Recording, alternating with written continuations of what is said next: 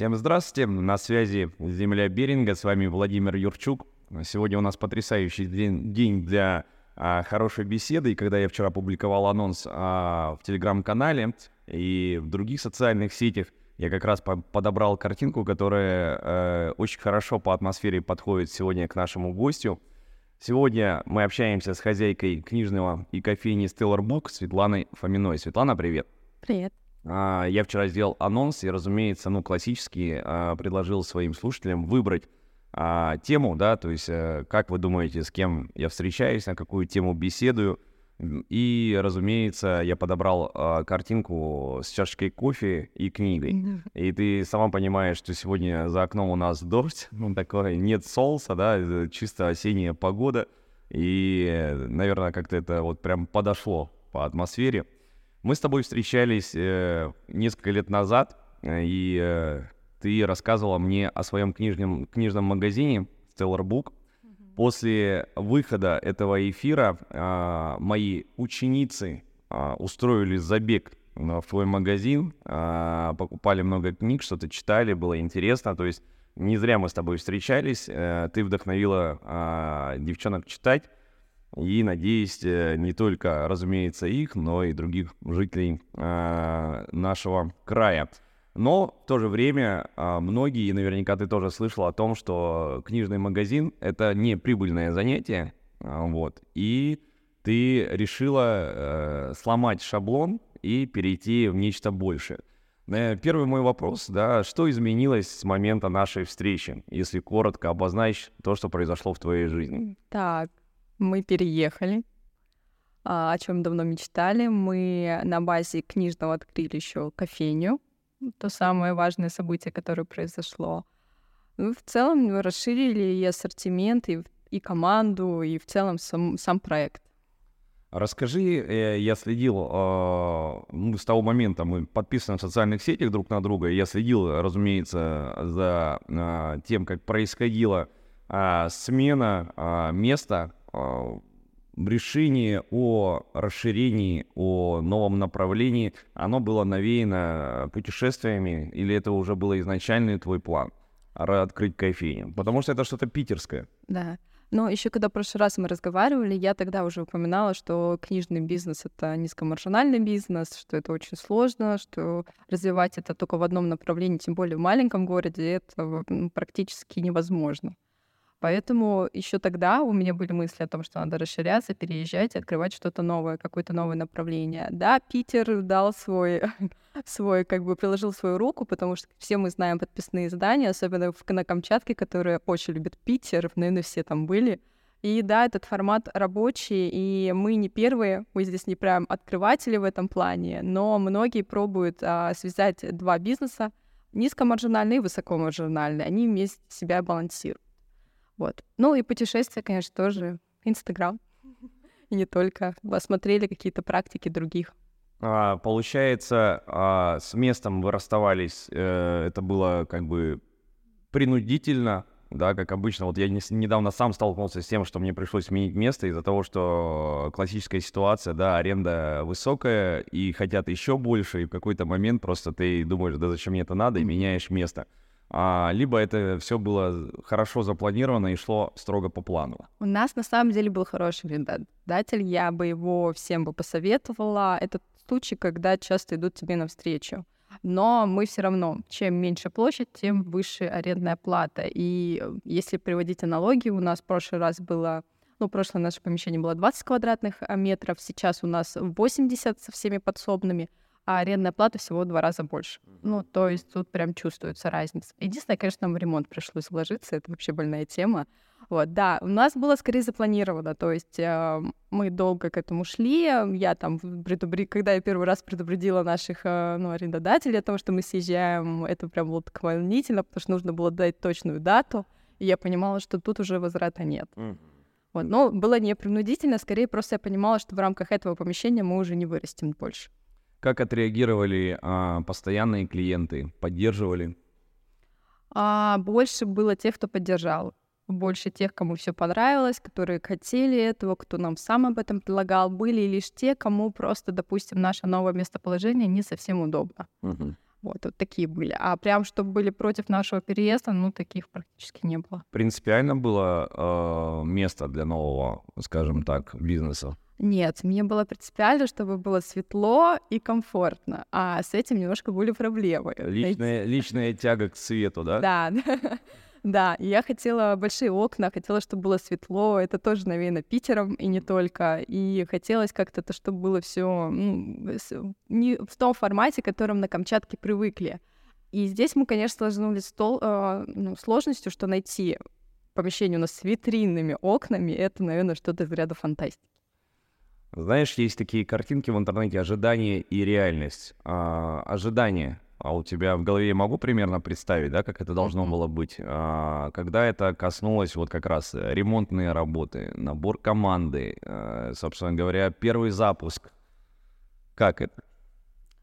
Это все, ну, ожидание ты хочешь, чтобы ты, когда открыл кофейню, ты приходил с ноутбуком, садился делать дела, тебе приносили кофе, и ты такой, все, все на мази, еще и прибыль приходит. Вот какие у тебя ожидания всегда от любого бизнеса. Каким бы реалистом ты ни был, ты хочешь так. А, но, конечно, это все было намного-намного сложнее, вплоть до того, что три месяца я сама на баре работала, то есть это было, ну, нормально. И я только вот сейчас получилось так, что я наконец-то могу, ну, все вот эти посреднические такие сменные истории уже делегировать. А, и ремонт, а ремонт это вообще, это я девочка, мы все, я помню даже диалог, а, я предположила, сколько будет стоить ремонт, сказала цифру, и на меня посмотрели очень, очень по-глупому. Сказали, ты серьезно? Ты серьезно ожидаешь, что это будет столько? Ну, спойлер, а ремонт нам обошелся в, в три раза дороже, чем я тогда назвала цифру. У меня есть э, такой э, вопрос, он немножко из разряда как раз э, строю сейчас наш э, звук, чтобы он получше работал. Э, из разряда личного, да, то есть получается у тебя же, э, скажем так, женитьба выш, вышла же как раз на вот этот период, когда, получается, шла смена... Э, наверное, такого вот э, предпринимательства. Ну, то есть это требует очень большого времени, очень большого времени. И тут получается еще одно из самых таких важных событий в жизни, которое э, в целом-то отнимает очень много времени э, и нет как-то возможности заниматься работой. Но как это совпало? Это же тоже запланировано было. Да, этот год просто получился очень-очень э, большим на событий, на хороших и плохих. Вообще очень, наверное, сейчас я запомню это как самый-самый сложный год своей жизни. А, и свадьба на самом деле была хорошим событием, и, возможно, она э, именно это событие в какой-то степени где-то и поддержала в связи с теми плохими, что происходили в тот период в жизни. Ну и ремонт, и вот это все, с одной стороны, казалось бы, как это все можно пережить. Тем более меня это все происходило как раз, да, правильно, э, в ноябре у меня была свадьба, и почти в ноябре мы сразу начали ремонт. И я, по-моему, даже после свадьбы почти через два дня, по-моему, полетела в Владивосток на обучение учиться это, э, кофе варить. Вот. Но как-то это получилось стихийно, понимающе. Конечно, потом были проблемы скажу, э, скажу откровенно, были проблемы и на личном, и в рабочем моменте, когда ты 24 на 7, грубо говоря, в работе, и это очень тяжело. А после запуска их оказалось еще больше. Вопрос как раз по поводу э, супруга, да, он именно выступал как поддержкой твоего бизнеса. Из, и, извини, конечно, что я лезу в, в личное, но просто э, я у меня есть опыт предпринимательства, и пять лет я на это потратил на Камчатке и пришел к выводу все-таки, что э, больше я не хочу этим заниматься а за такие небольшие деньги. Вот примерно вот такой у меня был расклад. А, и тогда у меня как раз была тоже все-таки еще не жена, но девушка, с которой мы очень долго жили вместе. И ей стоит отдать должное большое спасибо за поддержку, потому что все, вот я даже сегодня ехал на работу а, и такой рассуждал по поводу того, Господи, почему она мне не сказала, что это э, как бы, ну, она терпела, да, вот эти мои какие-то странные э, проекты, но без которых я бы, допустим, не добился того, что добился сейчас. примерно? А, на самом деле поддержка была, потому что в тот момент, когда я это начинала в далеком семнадцатом году, когда я такая, вроде надо идти работать, ну, вроде надо как-то зарабатывать. Тогда еще не мой муж, а молодой человек, а сам только заканчивал обучение в университете. Ну, то есть вообще никакой стабильности от слова совсем. И а, я, да, я так, а, тогда начала, я тогда все таки нашла работу по найму, но поняла, что одно с другим не совмещать не получается. И когда я хотела уйти, а, мне сказали следующую фразу, что сейчас ты можешь делать все, что хочешь, я тебя поддержу и финансово, и морально, а просто а, в какой-то момент, когда ты устаканишься, а я хочу так же, вот так мне сказали.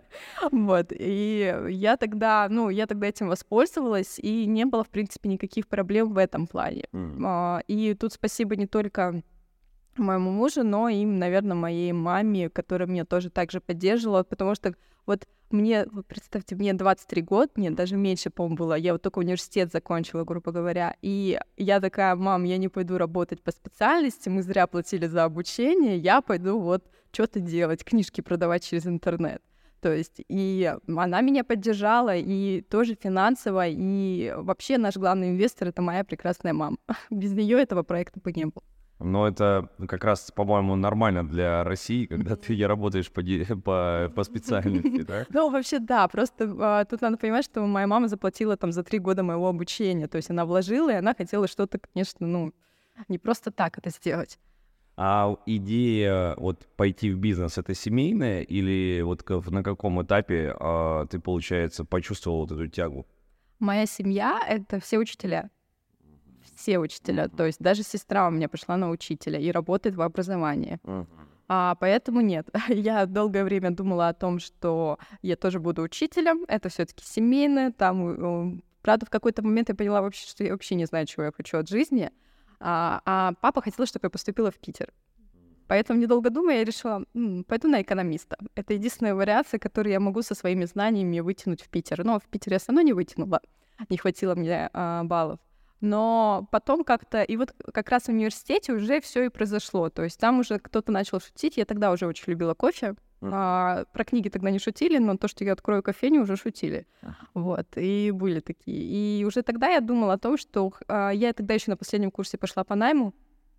И вот работая там, я понимала, что это прям, я чувствую себя очень-очень скованно, несвободно, мне некомфортно. И вот тогда уже начали появляться мысли о своем бизнесе, но это было очень-очень сложно на это решиться. О процессе подготовки а, я предлагаю перейти а, уже к настоящему. А, что такое а, Stellar Book сегодня?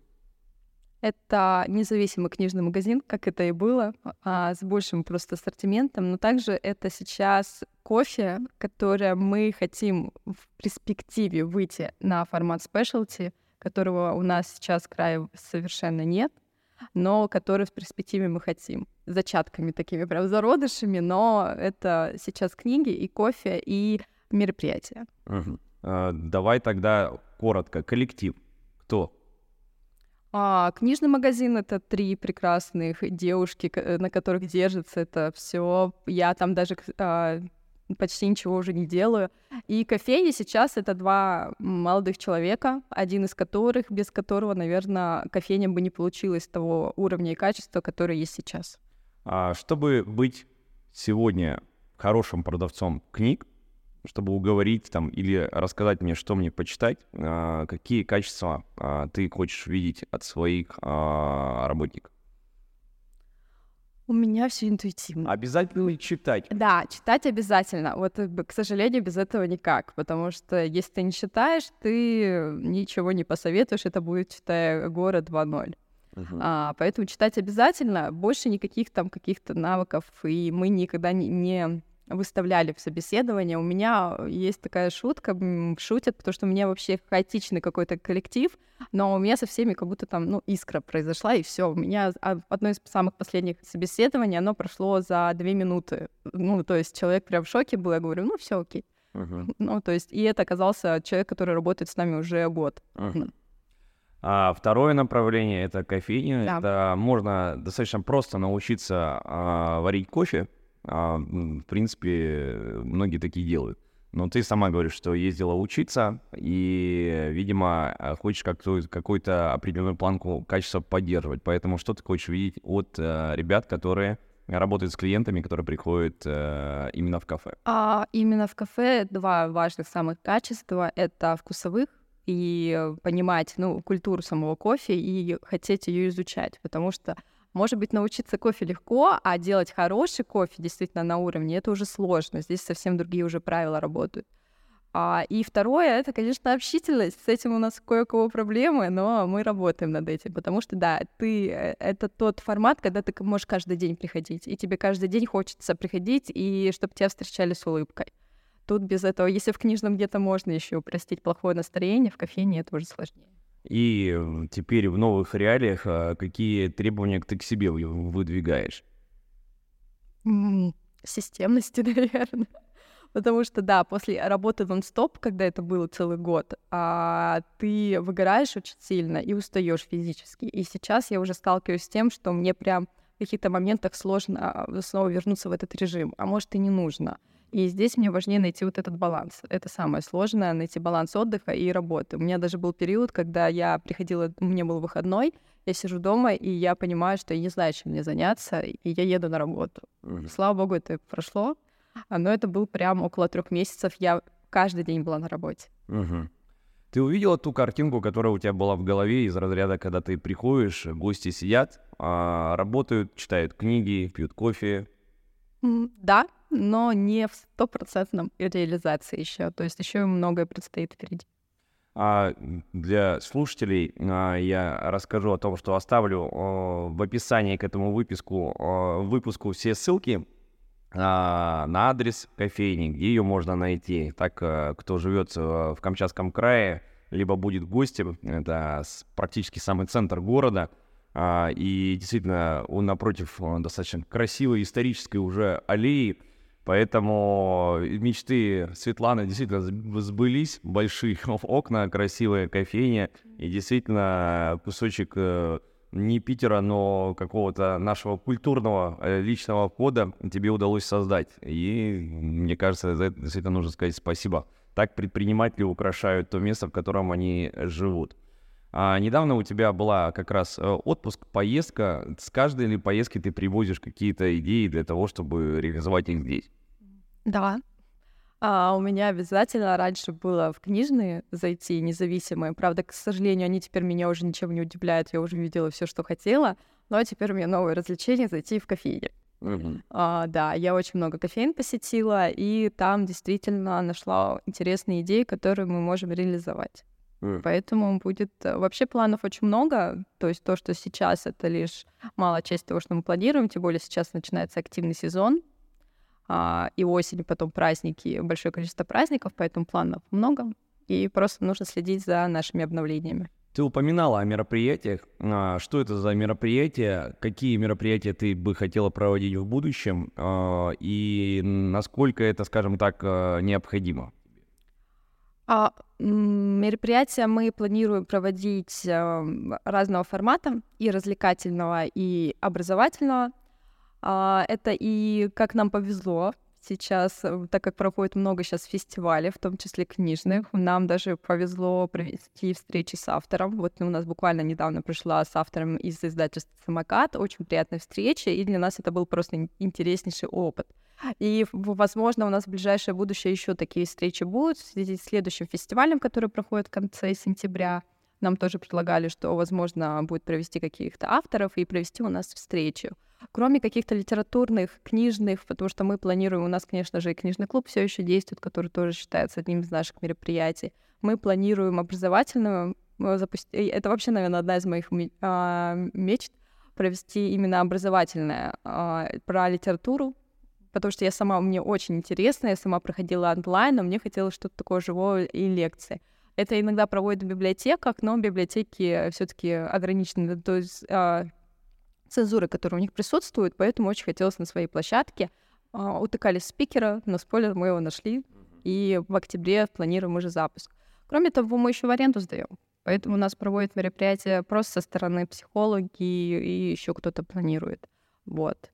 Принципе. И еще думаем какие-то тематические вечера проводить, в том же с тем же Гарри Поттером и так далее. Ну, планов много, а Хэллоуин у нас прям большие планы на Хэллоуин. Музыкальные вечера планируем проводить. Ну, то есть планов прям много. А необходимо это для нас... А... Есть еще одна такая понятие в бизнесе сейчас, особенно с кофейнями. Просто кофейня — это очень, тоже очень сложный бизнес, если говорить его вне книжного. И мы тоже понимаем, что сейчас мы на определенный уровень уже зашли, и нам нужно просто еще сделать скачок. И а, мы видим, что есть возможность сделать этого скачка с помощью мероприятий. Поэтому вот для нас важно их запустить и делать на постоянке. А, семейная традиция сохраняется к э, преподаванию все равно. Да, да, да чуть-чуть где-то там книги все-таки. В таком э, формате. А, давай все-таки поговорим о книгах. Что сейчас происходит а, вообще а, в этой области, на этом рынке? Очень много а, действует, соответственно, о каких-то новых факторах, новых условий. Например, а, много а, популярных спикеров признаны иноагентами, то есть что-то там а, не выставляется. Ну, то есть книжные выкручиваются как могут, собственно говоря. Я помню, а, ты рассказывала о том, что у вас не такой магазин, в котором находится, лишь бы что-нибудь находилось на полках, то есть ты а, раньше выбирала так достаточно очень внимательно, какие книги привозить, то есть ты была в трендах, поэтому мне интересно понять, что изменилось а, с нашего последнего, конечно, разговора. Трудно тебе об этом mm-hmm. сказать, но тем не менее, на что ты сегодня ориентируешься, когда смотришь о том, какие книги будут представлены? Stellar Book? Ну, вообще в книжном мире сейчас изменилось две вещи, самые важные. Первое — это стоимость и издание книг. Э, за два года это просто колоссальные изменения с тем, что было тогда и сейчас. Э, связано это со всеми известными событиями, и не только. Вообще в целом проблемы с бумагой в стране. Ну, там прям, если разбираться, прям можно узнать. Во-вторых, кни- издать книгу — это на самом деле очень дорого. Когда-нибудь мы об этом расскажем, независимого книжного «Все свободны», они выпустили даже инфографику на эту тему. Если кому интересно, можете идти посмотреть. Там прям наглядно показано, из чего состоит стоимость одной книги. А, и второе — это, конечно же, цензура, которая стала проявляться все сильнее и сильнее. То же самое связано с законом э, об иноагентах.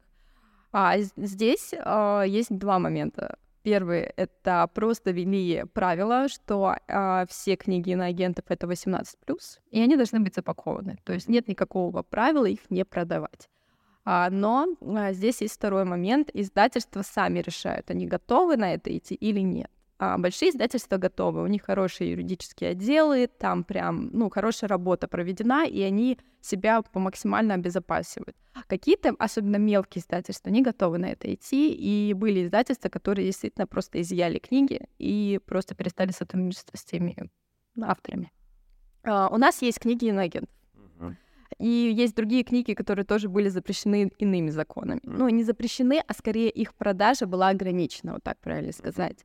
А, поэтому мы ориентируемся лишь в том плане, что не делать что-то противозаконного, но если эту книгу разрешают продавать, и мы понимаем, что она имеет какую-то ценность как для нас, магазина, как и для потребителя, то мы ее привозим. Ну вот смотри, изменения основные. То есть раньше ты могла работать э, не заморачиваясь законами, а сейчас ты должна э, уже контролировать и правильно? Ну, следить как минимум, да, потому что каких-то там прям жестких... Вот когда был вот этот период, там же еще было очень смутно, там вышел закон, а как его исполнять никто не понял.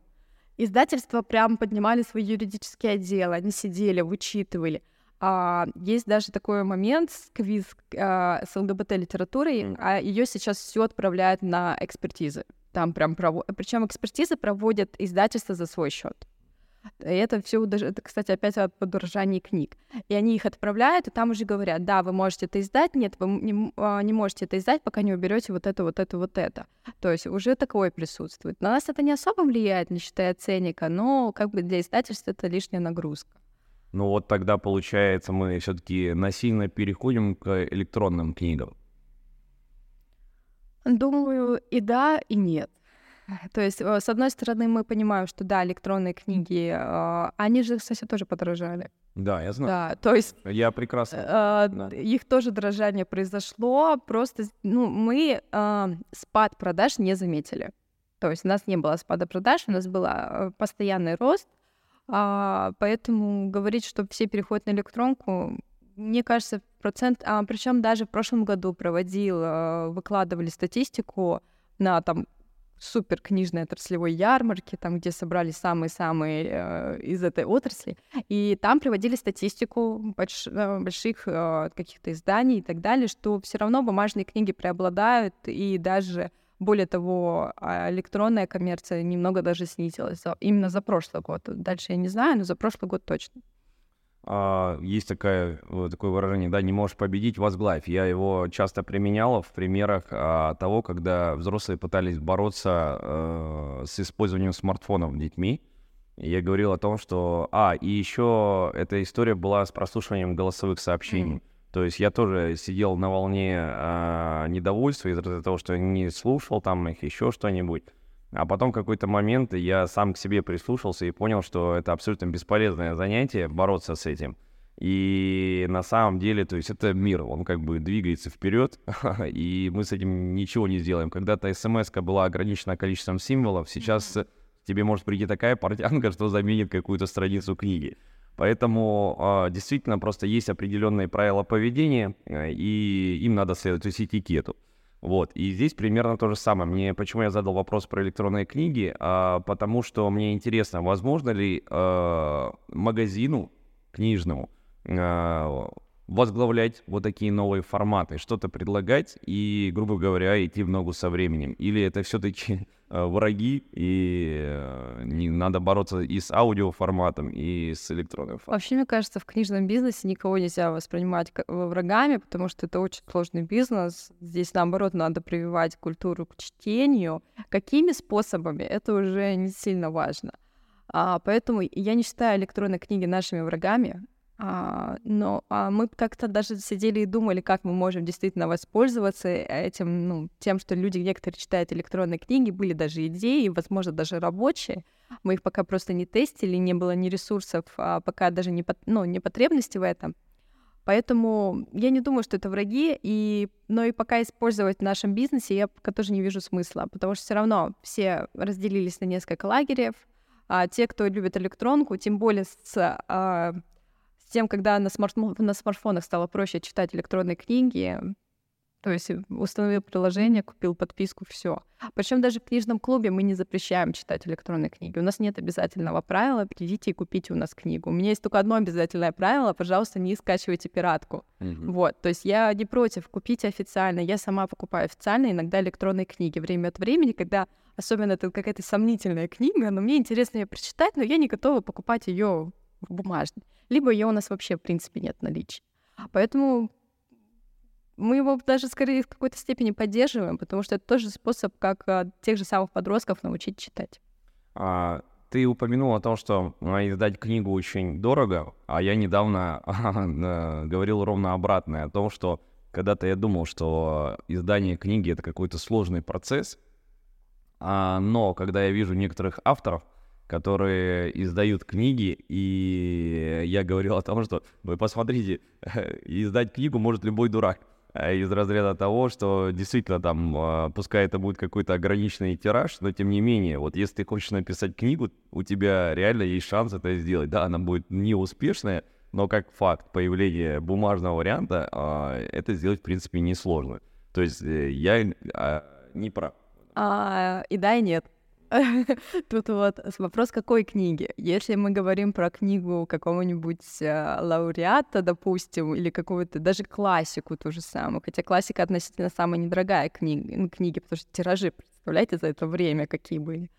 А если мы говорим про сложность процесса именно, а не дороговизну, а, то несложно. А, сейчас тем более есть подрядчики, а, тем более не зря столько самоиздата появилось в мире — а, действительно, любой человек может написать книжку, отправить подрядчику, ему сделают там какой-нибудь тираж 500 книг. Ну, без проблем. Это не так сложно. А если этот человек еще и заморачиваться не будет, ни редактора, ни корректора нанимать, то еще дешевле. И верстку какую-нибудь там либо сам, либо еще как-то. Просто вот опять же у всех свободно, они как раз и рассказывали о том, как они тоже пытаются удешевить этот процесс, и они говорили о том, что они, допустим, сами пытаются корректы, ну, версткой заниматься, либо коррекции. Ну, то есть есть какие-то процессы, которые можно опустить. И вот эти люди их просто опускают. Mm-hmm. Они такие написали все, это шедевр, я выпускаю. Вообще, вот сейчас еще вот возвращаться к вопросу к изменению книжного мира. А, за год а, на российском рынке стало издаваться просто какое-то колоссальное количество российских авторов. Раньше такого не было. И, к сожалению, про качество этих книг очень можно долго говорить и говорить в негативном контексте. Поэтому, да, может, в какой-то степени несложно издать, но все равно это дорого. Это, ну, бумага очень дорогая, печать очень дорогая. Ну, вообще, э, я с детства очень много читал, то есть захлеб. Это вот, э, я даже нужно понять, что э, русский язык, там, литературу я никогда, э, знаешь, там специально не заучивал правила, потому что у меня потрясающе была развита зрительная память. Поэтому э, благодарен, что как-то мне это как-то вот зашло. Э, и пример молодого человека, вспоминая себя, я читал все подряд, то есть в захлеб, каждую книгу. То есть печатное слово на бумаге для меня это было, ну, то есть ты понимаешь, это вот, э, ну, если это напечатано, если это есть, этому веришь. И потом в жизни я со временем как раз и учит тому, что не, не каждое э, печатное слово несет в себе истину. Один из последних моих э, примеров, э, я э, решился поработать немножко там плане э, психологии, э, подготовки там э, в своем направлении и купил несколько книг сразу, по-моему, штук пять разных авторов. И у меня было ощущение, что я вот как в Яралаше, по-моему, да, дай списать. То есть примерно 70% это ощущение, что это скопировано друг у друга, передано другими словами — и если честно, вот это время, которое я потратил на вот эту литературу, может быть, что-то новое, да, там, нужное, я узнал там процентов 10, то есть очень мало. И с тех пор я поэтому стал понимать, что не каждая книга стоит моего времени, моих денег и так далее. То есть у меня еще было правило дочитывать книги до конца. О, это самое заблуждение, такое правило. Я и первую книгу, которую я не дочитал, для меня это было трагедия, трагедия личная, потому что я дочитал все до конца. Вот, и, собственно говоря, а, с этим же невозможно бороться. Невозможно. Тем более, когда мы опять же вспоминаем, что книжный — это бизнес. Слово «бизнес» — это ну, деньги, прибыль, маркетинг. Меня иногда в ужас поражает, когда а, нам вот большое издательство присылает списки на то, что они отправляют самое большое количество марк... ну, маркетинга своих расходов. Некоторые книги все, все хорошо, никаких претензий, да, они, может быть, развлекательные, но имеют место быть а некоторые, под, ну, прям в ужас. То есть мне прям в ужас берет от того, что они хотят это продвигать. Я их понимаю, с одной стороны, они купили авторское право, и оно было дорогущее, им нужно отбить эти деньги. А с другой стороны, тот факт, что они вообще это купили, меня уже поражает. То есть, ну, у нас действительно были такие несколько случаев, я не буду говорить, что это за книги, но это ужасно. Вот, а, еще была какая-то мысль. А, вспомнила. А, по поводу псих... Э, книг про психологию. Я всем советую, когда к нам магазин приходит, а, есть очень хорошее правило, которое, ну, не во всех случаях спасает, но в, больше, ну, в большинстве когда вот берешь книгу по психологии ну, или что-то а, даже по бизнесу и так далее, надо обязательно посмотреть в конце, сколько сносок на источников переработанной информации. Если там хороший такой прям список библиографии, скорее всего, это действительно хорошая проработанная а, работа, ну, какой-то научный труд. Если этого списка вообще нет, то эту книгу вообще не стоит брать. Это лично мой совет. А, э, не все ему следуют, но у нас есть такие книги, я вот открываю, я понимаю, что да, вот тут хорошая работа, вот столько книжек, которые прочитал человек, там научные какие-то ссылается, это уже какая-то, ну, работа действительно, которой, ну, стоит познакомиться, если интересно. А, я помню, как-то на тренировку мне а, взрослый человек принес книгу по улыбнуться.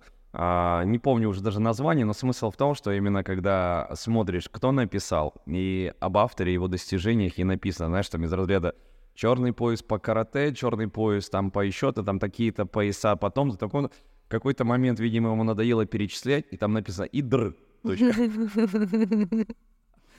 Это было очень смешно и осталось у нас в истории как этот. Поэтому, если ты хочешь перечислять свои достижения, просто не заморачивайся и пиши другое.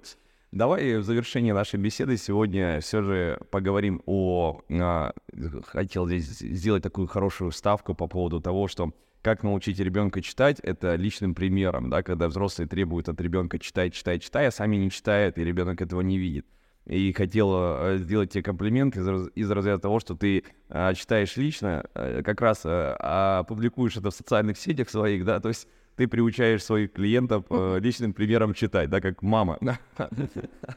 Так вот, а, рекомендации, да, а, по поводу того, чтобы сегодня можно или в ближайшее время прийти и купить.